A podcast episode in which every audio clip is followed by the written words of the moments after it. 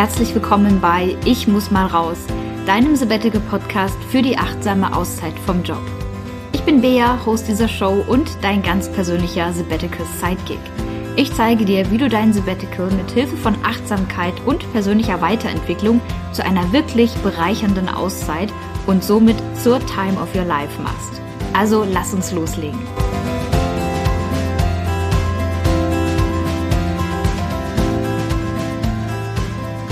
Hallo und herzlich willkommen zu einer neuen Folge hier im Ich muss mal raus Podcast. Heute erwartet dich wieder ein spannender Gast. Ich bin heute nicht allein in dieser Folge und ich freue mich total, dass sie auf meine Interviewfrage quasi sofort mit einem Ja geantwortet hat. Ich war selber überrascht, wie schnell das ging und sage deswegen Hallo und herzlich willkommen, liebe Karina Herrmann. Hallo und vielen Dank für die Einladung. Ja, super gerne. Ich würde dich gerne einmal kurz vorstellen für alle, die gerade zuhören und dich noch nicht kennen. Aber um dich vorzustellen, muss ich einmal tief Luft holen, denn über dich gibt es tatsächlich allein an Eckdaten so viel zu erzählen. Denn du bist zum einen ausgebildete Kinderkrankenschwester. Du hast sechs Jahre lang auf Kinderkrebsstationen gearbeitet. Du bist Autorin von zwei ganz wunderbaren Büchern. Auf eines kommen wir auch gleich nochmal zu sprechen. Du bist außerdem Reisebloggerin, du bist Speakerin, du bist erfolgreiche Unternehmerin und Business Coach für Frauen. Und abschließend möchte ich noch sagen, für viele Menschen und mich mit eingeschlossen eine absolute Inspirationsquelle. Oh, Dankeschön. ja, gerne. Und mich würde ganz mal zu Beginn einfach mal interessieren, mit welcher Bezeichnung fühlst du dich denn am wohlsten? Uh, das ist aber eine gemeine Frage. Oh, das ist eine echt gute Frage. Ich glaube, ähm, das, was ich gerne so irgendwie scherzhaft immer verbreite, passt aber am besten. Ich bin eine Ausredenkillerin. das, das stimmt. Ich kenne deine Inhalte. das stimmt. Da kann ich auf jeden Fall zustimmen. Und äh, wir werden da auf jeden Fall noch drauf zu sprechen kommen, was du damit meinen könntest. Äh, wie gesagt, ich freue mich total, dass wir heute einfach mal die Zeit haben, über deine Erfahrungen zu sprechen. Denn ich verfolge seit Anfang diesen Jahres dein Schaffen auf sämtlichen Kanälen. Ähm, wir glauben ja beide auch nicht an Zufälle, habe ich gelesen auf deiner Homepage. Du glaubst nicht an Zufälle, ich auch nicht. Und das Universum hat mir tatsächlich direkt zweimal deinen Namen in ganz kurzer Zeit nacheinander in mein Leben gespült. Und ich möchte es einmal ganz kurz erläutern. Zum einen bin ich über eines deiner Bücher gestolpert, nämlich das Buch Mehrblick statt Frühschicht, warum ich losreisen musste, um bei mir selbst anzukommen. Und als Sabbatical-Anwärterin hat mich das natürlich total angesprochen, weil ich dachte, oh ja, Mehrblick statt Frühschicht. ich fühle es. Und ich habe es super gern gelesen. Du schreibst in dem Buch zum einen von deiner Reise durch Australien und auch Südostasien zum anderen teilst du aber auch deine Gedanken und deine Erkenntnisse über dich, über das Alleinreisen als Frau, was ich auch total spannend finde. Und du hinterfragst auch immer wieder deinen bisherigen Alltag als Angestellte zum Beispiel auch. Und das hat mich auch total abgeholt. Und der zweite Moment, als ich auf deinen Namen gestoßen bin und so dachte, Karina Herrmann, das hast du schon mal irgendwo gelesen, diesen Namen, war tatsächlich im Zusammenhang mit deinem Audioblog über Business und über Marketing-Themen, weil du nämlich dein Business auch ganz ohne Social Media mittlerweile führst. Und dazu habe ich mich vor zwei Monaten auch entschlossen und bin super happy mit dieser Entscheidung. Und äh, ja, ich liebe einfach deinen Witz, den du in deine Inhalte reinpackst und auch immer dieses Augenzwinkern, was du dabei hast. Und wie du schon sagst, du bist eine Ausredenkillerin für alle Frauen, die sich ein Business aufbauen wollen. Ich fühle mich oft erwischt, aber im positiven Sinne. Sehr gut. und da diese zwei Ereignisse, dein Buch, das ich gelesen habe und dann, dass ich über dein Audioblog und dein Businessblog äh, gestolpert bin, dass das so nah beieinander lag, da war mir klar, okay, das Universum will, dass ich mit dir irgendwie in Kontakt trete. Also habe ich dich einfach gefragt, du hast sofort Ja gesagt. Und deswegen möchte ich einmal kurz einsteigen mit der Frage, kannst du allen, die gerade mal zuhören, mit eigenen Worten, gerne kurz, gerne lang, wie du es gerne machst, äh, einmal berichten, wie du von der Kinderkrankenschwester mit Schichtdienst und allem, was dazugehört, zur Reisebloggerin, Autorin und Unternehmerin geworden bist. Schön, dass du fragst. Ich musste nämlich eben bei der Vorstellung schon denken, so, oh, das klingt jetzt irgendwie, als mache ich alles gleichzeitig. Aber du hast damit jetzt auch, ich muss mal kurz nachrechnen, ähm, ziemlich genau zehn Jahre meines Lebens mhm. zusammengefasst. Mhm. Also der Fairness halber, muss ich schon erwähnen, dass ähm, mein Reisebloggerinnen-Status eigentlich, glaube ich, ausgelaufen ist. Ich weiß okay. nicht, ob ich den Button noch behalten darf. Aber ähm, der Reiseblog ist tatsächlich nur noch ein reines Leidenschaftsprojekt und das schon seit einigen Jahren.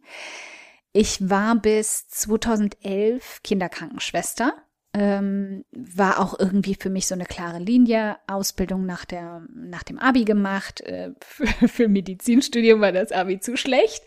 Und ähm, war dann aber auch wirklich sehr glücklich mit der Wahl im Konzept. Ähm, ich glaube, ein sozialer Beruf hat mir einfach als Persönlichkeit gut gepasst. Mhm. Und ähm, ich fand es auch super, super spannend in der Kinderonkologie, so seltsam das gerade klingt, aber die Forschung dahinter, all das, was ich gelernt habe oder was ich auch lernen musste, um meinen Job auszuführen, die ganze Medizin, Biochemie und, und, und. Ich fand das alles super, super spannend, aber mhm. es ist natürlich auch effektiv dann im Alltag ein sehr zehrender Job. Ja. Also gerade in dem Fachbereich war es einfach psychisch ähm, irgendwann auch dann so stark belastend, dass ich nach einigen Jahren dann schon so kleine Ausflüchte hatte, von denen ich aber gar nicht wirklich gemerkt habe, dass es Ausflüchte waren. Ich habe dann 2009 nochmal angefangen, Medizin zu studieren, weil ich dachte, es müsste irgendwie was anderes sein und musste dann aber auch nach anderthalb Jahren erkennen, erstens, ich möchte gar keine Ärztin werden. Mhm. Zweitens, es war wirklich einfach so ein Ausbruch in irgendeiner Form schon mal. Und bin dann 2011 als Reisende einfach nur gestartet. Es war wirklich einfach eine Auszeit, die ich mir genommen habe. Ehrlich gesagt hatte ich vermutet, ich bin nach einem Monat sowieso wieder da, weil ich sehr, sehr, ein sehr, sehr ängstlicher Typ bin. Und eigentlich hat das überhaupt nicht zu mir gepasst, wenn ich das so rückblickend betrachte. Aber ich ja. bin auf eine lange Reise und habe auf dieser Reise unglaublich viel über mich selbst gelernt. Unter anderem eben auch, dass ich nicht so weitermachen möchte wie bisher. Also es war wirklich höchste Not, als ich losgereist bin. Ich habe in einem Burnout gesteckt. Ähm, ich war wirklich auch depressiv, würde ich mal behaupten. Aber habe das damals halt auch alles nicht so gesehen. Mhm. Und dann bin ich nach dieser langen Reise zurückgekommen und habe mir erstmal noch einen anderen Job gesucht, weil natürlich auch brav, pflichtbewusst. Ich hatte alle versprochen, ich komme zurück, also habe ich das natürlich getan ja. und habe mir eine Stelle gesucht, die zu der alten Karina perfekt gepasst hätte. Das war im mhm. Qualitätsmanagement, es war ein Bürojob. Es war wirklich eigentlich perfekt. Ich hatte nette Kollegen, ich hatte einen tollen Chef, ich hatte einen eigenen Aufgabenbereich und wenn ich jetzt heute mal so überlege, aus der Unternehmersicht, war das tatsächlich auch der Grundstein, der, glaube ich, gelegt wurde, damit ich mich später selbstständig gemacht habe, weil ich zum ersten Mal nicht eine Arbeitsbiene in einem Team war, sondern einen kompletten Arbeitsbereich hatte das Qualitätsmanagement in der Kinderklinik komplett für mich, musste mich durch die, bei den Ärzten durchsetzen, musste klar meinen Standpunkt vertreten, musste dafür sorgen, dass die Aufgaben, die ich bearbeiten musste, auch von anderen bearbeitet wurden. Und da habe ich zum allerersten Mal auch wirklich tatsächlich Verantwortung übernehmen müssen für einen Bereich. Aber Tatsache war einfach, äh, das Reisefieber hat so lichterloh in mir gebrannt zu der Zeit, dass ich nach einem Jahr dann tatsächlich die Kündigung eingereicht habe und habe beschlossen, mich als Reisebloggerin selbstständig zu machen. Und das war dann ein echter Wirbelwind. Es war nicht so, dass damals Online-Business oder Unternehmertum groß in meinem Kopf irgendwie gestanden haben. Überhaupt nicht. Ich habe rausgefunden, dass da gerade sowas in, im Entstehen war. Mhm. Ähm, ein Weg, mit dem man mit dem Reiseblog auch Geld verdienen konnte. Und wollte einfach nur genau so viel Geld verdienen, dass ich weiter reisen konnte. Das war mein kompletter Anspruch. Mehr wollte ich gar nicht. Ja. Und ja, das hat sich dann tatsächlich auch sehr verselbstständigt. Zu der Zeit gab es fast keine anderen Reiseblogs für alleinreisende Frauen, was aber einfach mein Thema und meine Positionierung geworden ist. Und dann wurde ich im Prinzip relativ zügig auch sehr großzügig in den Medien rumgereicht. Und daraus entstand dann einfach zum ersten Mal so der Instinkt, ein Buch zu veröffentlichen. Das erste habe ich noch selbst veröffentlicht. Und nach, ich glaube, zwei Jahren kam dann der Piper Verlag auf mich zu und hat gefragt, ob ich nicht für die ein Buch schreiben möchte. Mhm. Und so entwickelte sich das dann mit dem Reiseblog immer mehr, aber ich habe auch festgestellt, dass mit dem Reiseblog Geld zu verdienen an Bedingungen geknüpft ist. Ähm, mhm.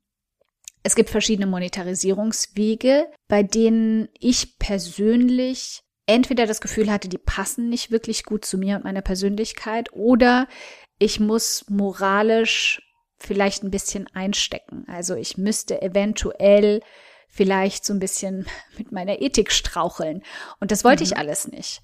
Ja. Und dann habe ich aber festgestellt, dass dieses ganze Wissen über Online-Marketing, was ich bis dahin angesammelt hatte, erstens auch ein Thema ist, für das ich sehr, sehr stark brenne, was mir sehr, sehr viel Spaß macht. Und zweitens auch etwas ist, was Frauen wirklich dringend brauchen. Die Selbstständigkeit für sich selbst aufzubauen, ist bei uns Frauen noch etwas, was sehr mit ach, das kann ich doch nicht, das darf ich doch nicht, da bin ich nicht gut genug für, mit all diesem belastet ist. Und da wollte ich ja. gerne aufräumen. Und so kam dann tatsächlich das Unternehmertum dazu. Spannend. Eigentlich, wenn man so überlegt, was von deiner ursprünglichen Entscheidung, einen Monat mal eine Auszeit zu machen, was daraus geworden ist, oder? Ja, ja, verrückt. Wahnsinn. Ich lese auch immer total gerne dein Newsletter und ähm, du hast neulich in einem deiner Newsletter geschrieben, dass es dir früher in deinem Job schwer fiel, klare Grenzen zu ziehen. Und da saß ich die ganze Zeit nickend davor, weil das kenne ich auch gut. Und du hast auch geschrieben, dass du nach deiner Kündigung selbst nach diesem Schritt immer noch von jedem gemocht werden wolltest und deswegen auch gar nicht klar kommunizieren konntest, warum du den Schritt überhaupt gegangen bist.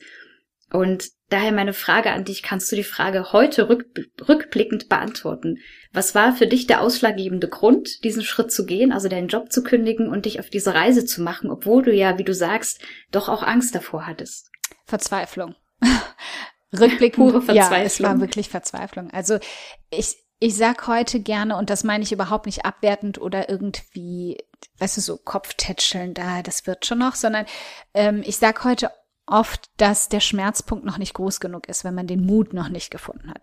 Ich habe den Mut auch nicht mhm. gefunden. Also das hatte überhaupt nichts mit Mut zu tun.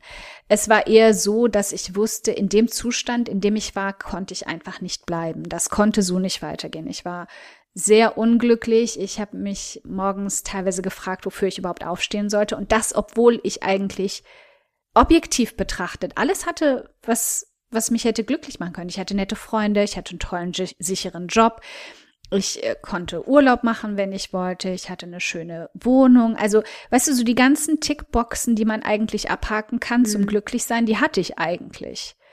Aber ich war wirklich sehr unglücklich. Und letztendlich war es, glaube ich, einfach die psychische Belastung, die sich angehäuft hat. Ich sage immer, das waren wie so ganz viele kleine Steinchen, die sich irgendwann zu einem Berg aufgetürmt haben, mit dem ich nicht mehr klarkam. Und dieses keine Distanz schaffen können, war da ein ganz, ganz großer Aspekt. Auch wenn mir das mhm. damals nicht bewusst war, aber der Schmerzpunkt war irgendwann einfach so groß, dass es schwieriger für mich gewesen wäre, in dieser Situation zu bleiben, als aus ihr auszubrechen. Ja. Spannend, wie du das sagst, weil ich hier im Podcast immer mal mit Menschen rede, die entweder ein Sabbatical gemacht haben oder sich eine Auszeit genommen haben vom Job und sich komplett neu orientiert haben ohne das jetzt rückblickend äh, Sabbatical genannt zu haben. Heute würde man es so bezeichnen. Und die meisten sagen tatsächlich, objektiv betrachtet hatte ich alles, aber irgendwie, es hat nicht, es hat sich nicht so angefühlt, als, als wäre ich da, wo ich eigentlich sein will. Und ich da, glaube, damit können sich ganz viele, die gerade zuhören, auch identifizieren. Ja, das glaube ich auch. Ich glaube, dass es vielen Menschen so geht. Ja. Ähm, noch eine spannende Frage, die mich bewegt hat, bevor ich mit also über meine Entscheidung überhaupt gesprochen habe und die mich natürlich auch interessiert, wie das bei dir war.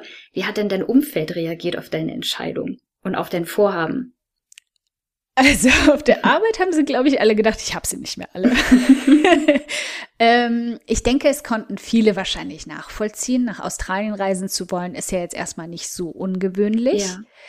Was, glaube ich, viele verwirrt hat und was sie nicht verstehen konnten, war, warum ich dafür wirklich alles aufgegeben habe. Also ich habe eben kein Sabbatical in dem Sinne gemacht. Ich mhm. habe meinen Job gekündigt. Ich habe ähm, meine Wohnung gekündigt und aufgelöst. Ich habe eigentlich alles verkauft, was ich hatte, bis auf ein paar Kisten, die ich bei meiner Familie untergestellt hatte. Ich habe wirklich alles losgelassen und vor allem der Aspekt, dass sich das für mich mit allem dieser Punkte, Verträge gekündigt, Job gekündigt, Wohnung aufgelöst, das hat sich für mich Stückchen für Stückchen wie ein Befreiungsschlag angefühlt. Und ich ja. glaube, das konnten die meisten Menschen überhaupt nicht verstehen, weil die meisten und ich eigentlich eingeschlossen mhm. ein ganz, ganz starkes Sicherheitsbedürfnis haben. Ja. Also das kann ich bis heute auch nicht erklären, was das war. Ich glaube, es war einfach vielleicht für mich dieses Signal, okay, ich komme aus dieser Situation raus, die mich so unglücklich macht. Vielleicht war es das. Aber im Grunde bin ich auch ein sehr, sehr sicherheitsbedürftiger Mensch. Ähm und ähm, ja, wirklich, ich zähle mich absolut nicht zu dem Mutigen. Also mir hat das auch durchaus Respekt eingeflößt. Aber ich mhm. glaube, dieses, dieses Loslassen und dieses Land in Sicht, ich, ähm, ich komme hier raus und ich bin auch nicht gezwungen, dahin zurückzukommen. Das hat es auf jeden Fall erleichtert. Aber ja, mich haben, glaube ich, wirklich alle so angeschaut, so, äh, was passiert hier?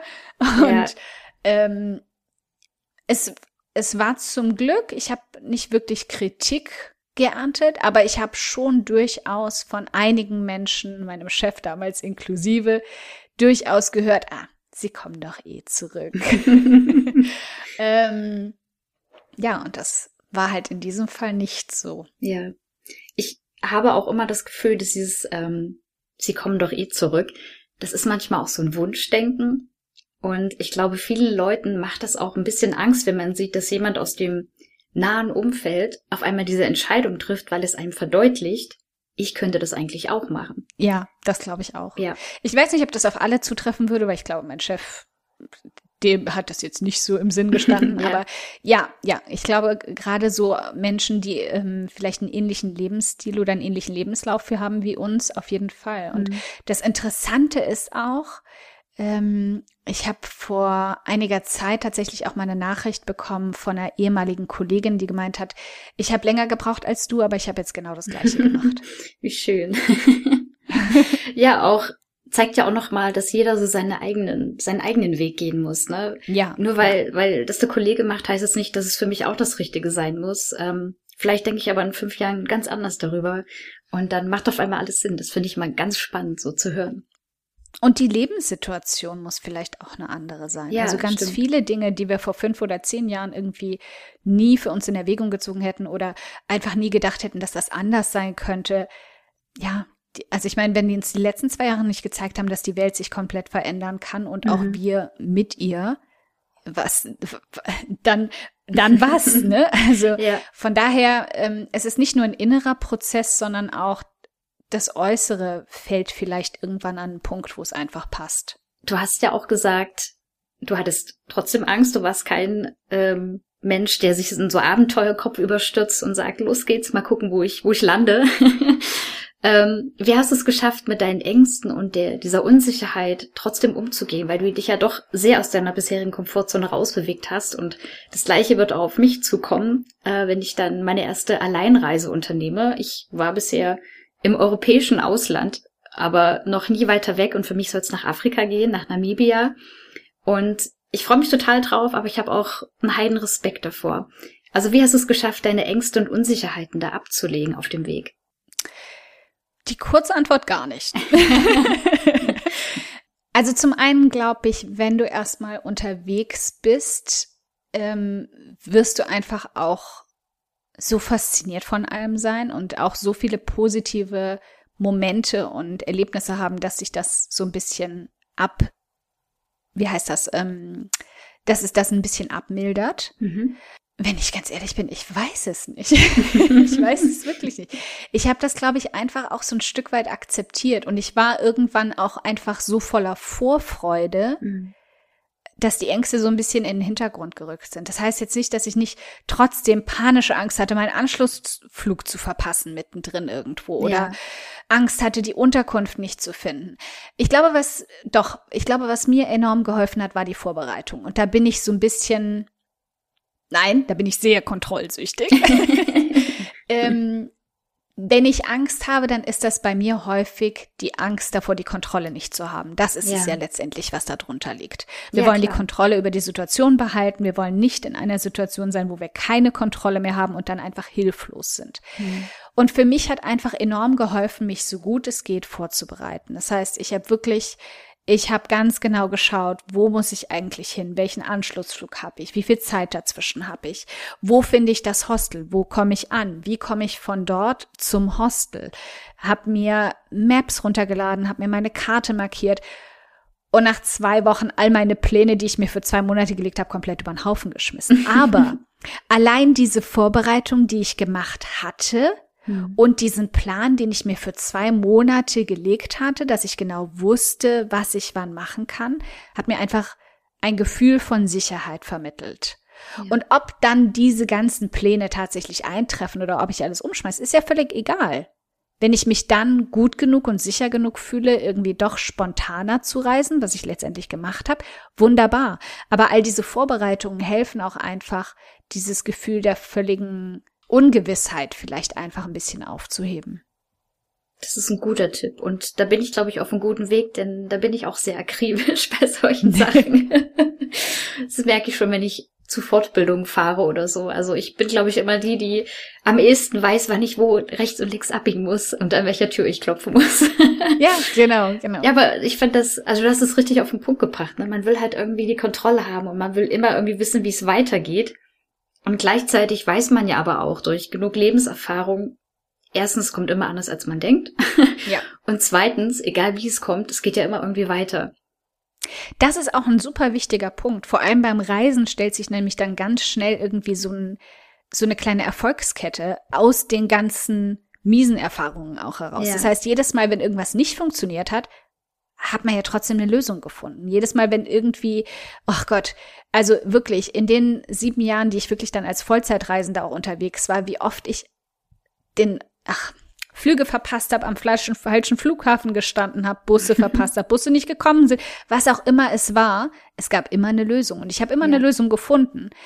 Ich glaube, gerade Menschen, die ja sowieso sehr kontrollbedürftig sind oder eben auch sehr selbstständig, die haben schon irgendwie so ein inneres Muster zur Problemlösung grundsätzlich. Mhm. Und je länger man dann tatsächlich auf Reisen ist, desto mehr bekommt man dann auch die Gewissheit, mir ist schon so viel passiert und ich habe schon so viel erlebt und ich habe immer Wege gefunden. Das werde ich auch bei den zukünftigen Sachen.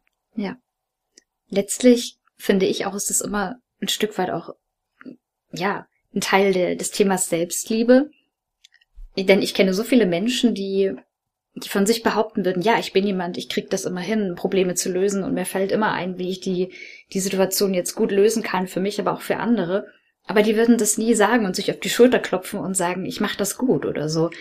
Ja, und das ist auch wichtig, das über sich zu lernen, ja. Und deswegen würde mich mal interessieren, der äh, Titel zu deinem Buch Mehrblick statt Frühschicht heißt ja auch, warum ich losreisen musste, um bei mir selbst anzukommen. Jetzt ist natürlich die große Frage, Karina, bist du denn bei dir selbst angekommen?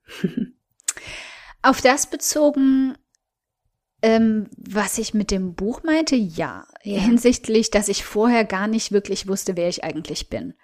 Ich hatte eigentlich keine wirkliche Ahnung davon, dass ich introvertiert bin. Das habe ich wirklich tatsächlich erst auf Reisen so richtig reflektieren können und mhm. festgestellt, dass es mir einfach nicht gut getan hat, mich längere Zeit mit vielen Menschen zu umgeben oder auch längere Zeit mit anderen Menschen zu reisen ich wusste gar nicht, und das fängt jetzt wirklich schon bei so lächerlichen Sachen an, ich wusste eigentlich gar nicht wirklich, welche Klamotten mir gefallen, wenn ich nicht umgeben bin von Menschen, die mir in irgendeiner Form Vorgaben liefern. Ja. Also, wenn man mal drüber nachdenkt, in der Schulzeit haben sich alle auf die oder die Weise gekleidet und man hat irgendwo seinen Stil dann da in der Mitte gefunden. Aber mhm. es ist wirklich extrem selten, vor allem würde ich jetzt mal behaupten, so vielleicht Menschen, die sich jetzt hiervon total angesprochen fühlen, dass wir so totale Flamingos waren, die hervorgestochen haben, ihren eigenen Stil hatten. Die mhm. machen sich wahrscheinlich auch vor einer großen Reise irgendwie jetzt nicht so viele Sorgen wir waren, sind ja wahrscheinlich häufig Menschen, die eher so ein bisschen angepasster waren.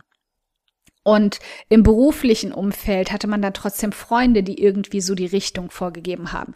Ich habe also auf Reisen wirklich zum ersten Mal angefangen, einfach nur noch Klamotten zu kaufen, die nur mir gefallen, ganz egal welche Farbe oder Form die hatten. Ich habe plötzlich mal wirklich herausgefunden, ähm, wenn nicht irgendwie mit Freundinnen gemeinsam beschlossen wird, wo gehen wir denn jetzt in welches Restaurant gehen wir essen, wenn es nur an mir liegt, diese ganzen Entscheidungen zu treffen, von A bis Z, was mag ich denn? Was, was liegt mir denn? Was gefällt mir denn? Ich habe entdeckt, dass das Schreiben total etwas ist, was ich liebe und genieße bis heute. Also all diese Charakterzüge, die ich wahrscheinlich schon immer hatte, aber einfach nie wirklich an mir selbst beobachtet habe oder selbst reflektiert habe, die kamen plötzlich wirklich mit voller Wucht zum Vorschein. Hm. Das ist so ein Aspekt, den das Alleinreisen hat, meiner Meinung nach, dass man sich selbst wirklich mal kennenlernt, komplett frei von Einflüssen von anderen. Natürlich kann es auf Reisen passieren, dass ich mich doch ständig immer nur Gruppen anschließe aus lauter Sorge und mich dann diesen Gruppen anpasse, aber dann reise ich eben auch nicht alleine. Ja. Also bei mir war es wirklich ein Jahr von intensiver Reflexion, was ich mag, wer ich bin, wie ich ticke und was ich auch, was ich vielleicht auch brauche, um zufrieden und glücklich zu sein. Hm. Ich glaube sogar, du hattest in deinem Buch das auch so, so schön formuliert du wolltest rausfinden, wer eigentlich die Person ist, äh, wer also die Karina ist, die nicht als Kinderkrankenschwester arbeitet.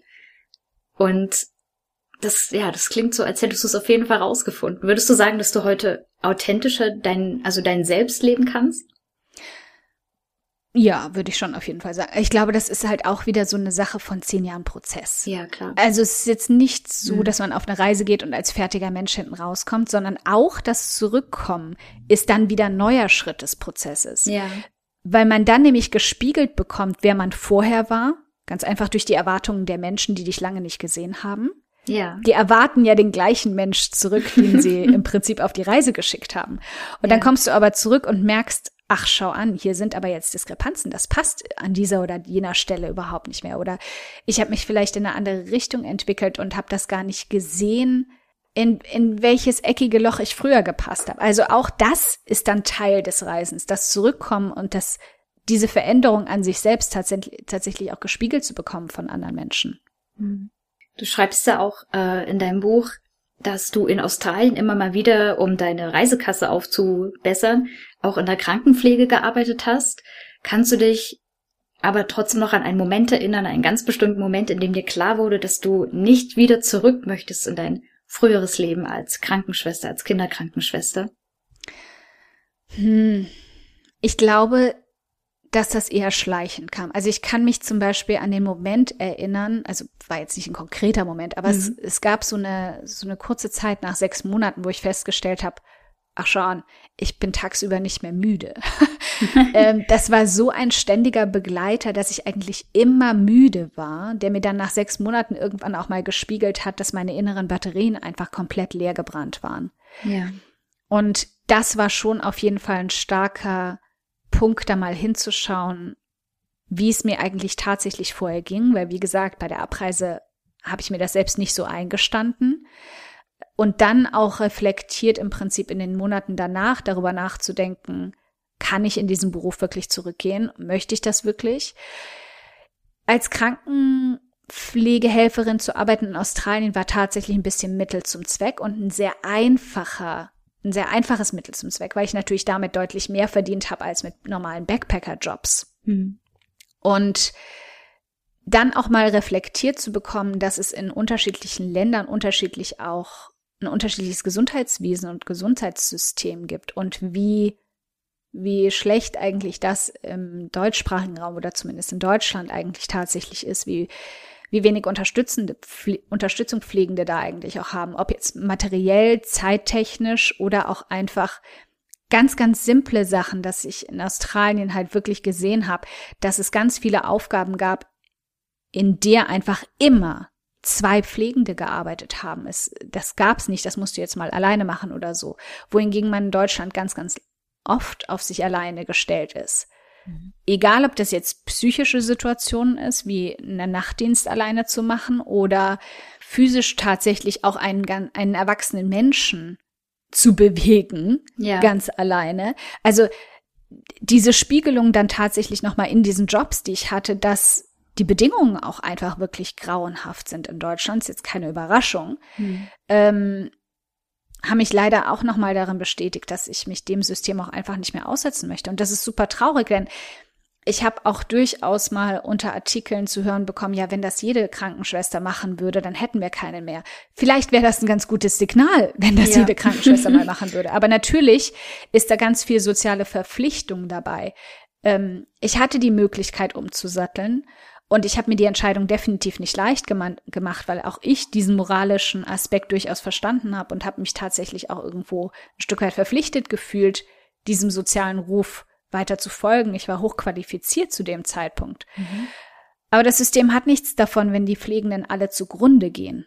Ja. Weil es ihnen allen so schlecht geht in diesem System oder in diesen Bedingungen.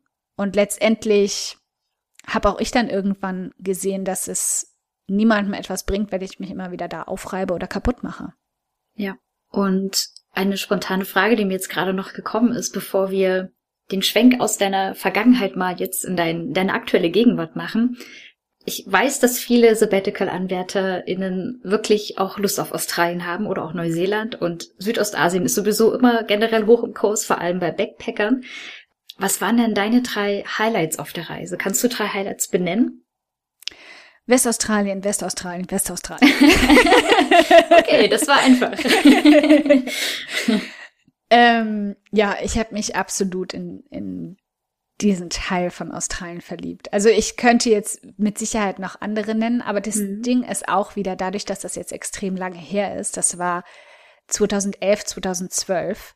Ähm, wenn ich jetzt sagen würde Bali, würden die meisten wahrscheinlich denken so, was, echt? Boah, so touristisch. Zu der Zeit war es das halt noch nicht. Nicht so yeah. extrem wie heute. Also mhm.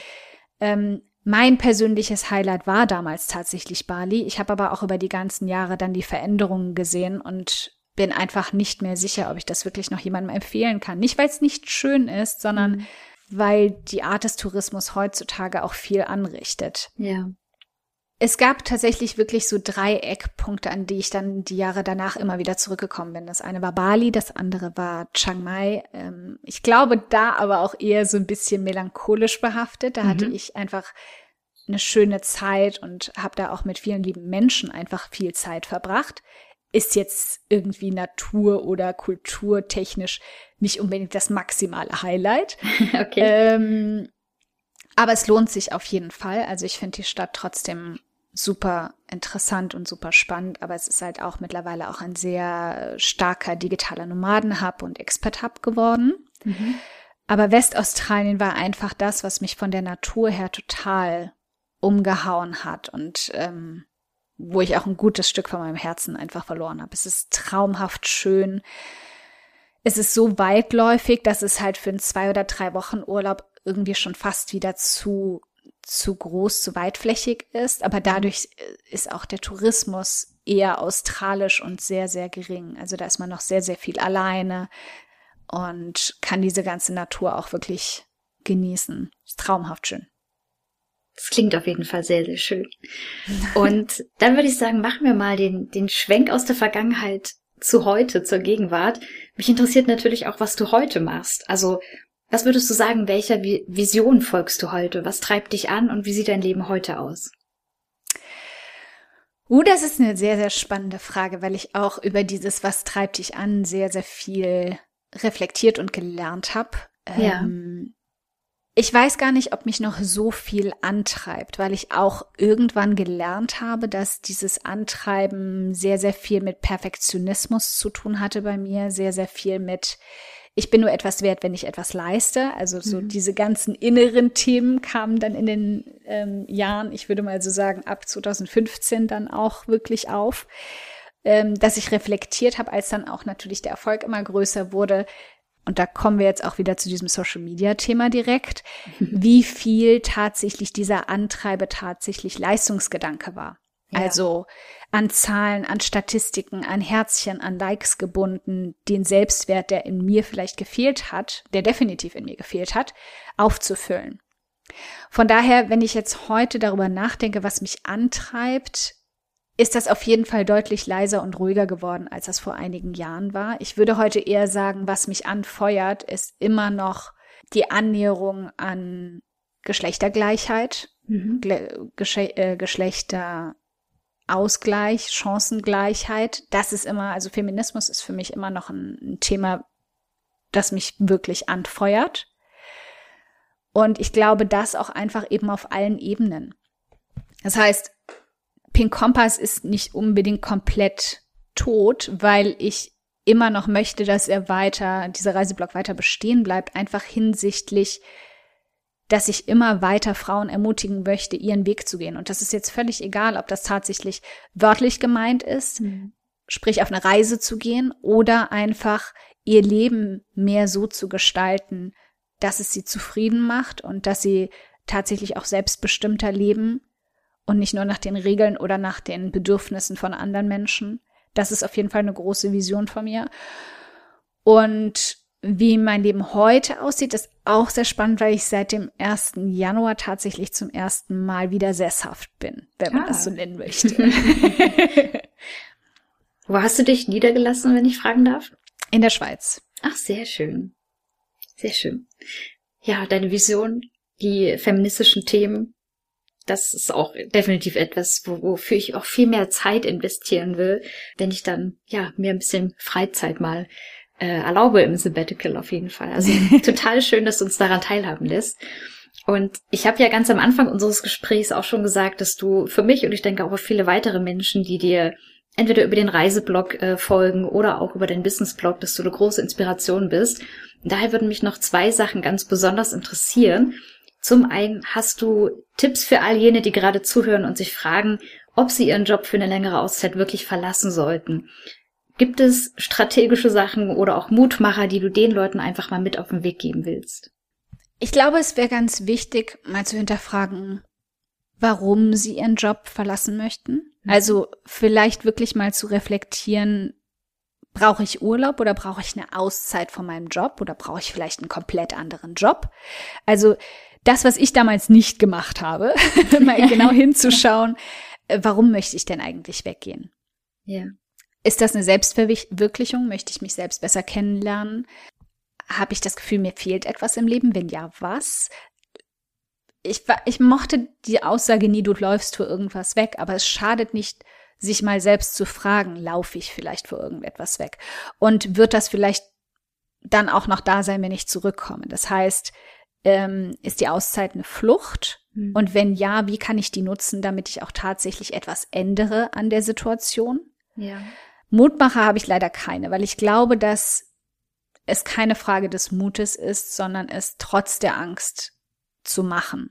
Es ist also eher, Mut ist für mich eher die Entscheidung dafür, etwas zu tun, trotz Angst. Ja, da bin ich ganz bei dir. Es gibt ja auch diesen Spruch, Mut bedeutet nicht keine Angst zu haben, sondern etwas zu tun, obwohl man Angst hat. Ja. Und das genau. finde ich, das ist ganz wichtig, das zu sehen. Und äh, manche zeichnen das auch sozusagen als Bild, dass man nicht ohne Angst losfahren soll, sondern dass man die Angst einfach auf den Beifahrersitz packt und sagt, du bist halt mit dabei, es ist okay, dass du da bist, aber ich habe hier das Sagen und los geht's.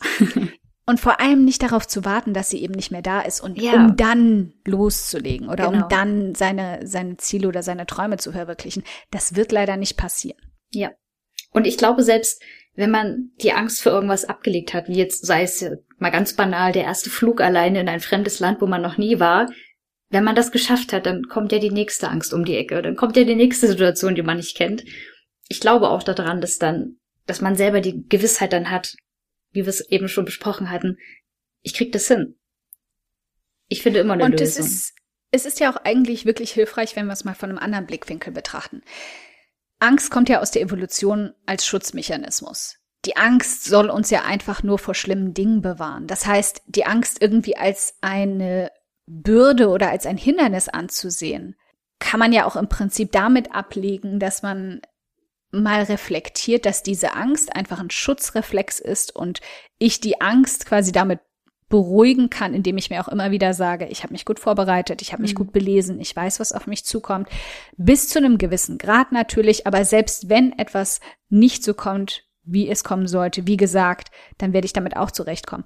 Also im Grunde dankbar für diese Angst zu sein, weil sie uns einfach nur schützen soll. In dem Moment, wo ich dann auch einfach sehe, dass diese Angst in dem Moment einfach nur ein Schutzreflex ist, kann ich sie auch leid, leichter, äh, leichter akzeptieren und mitnehmen. Ja.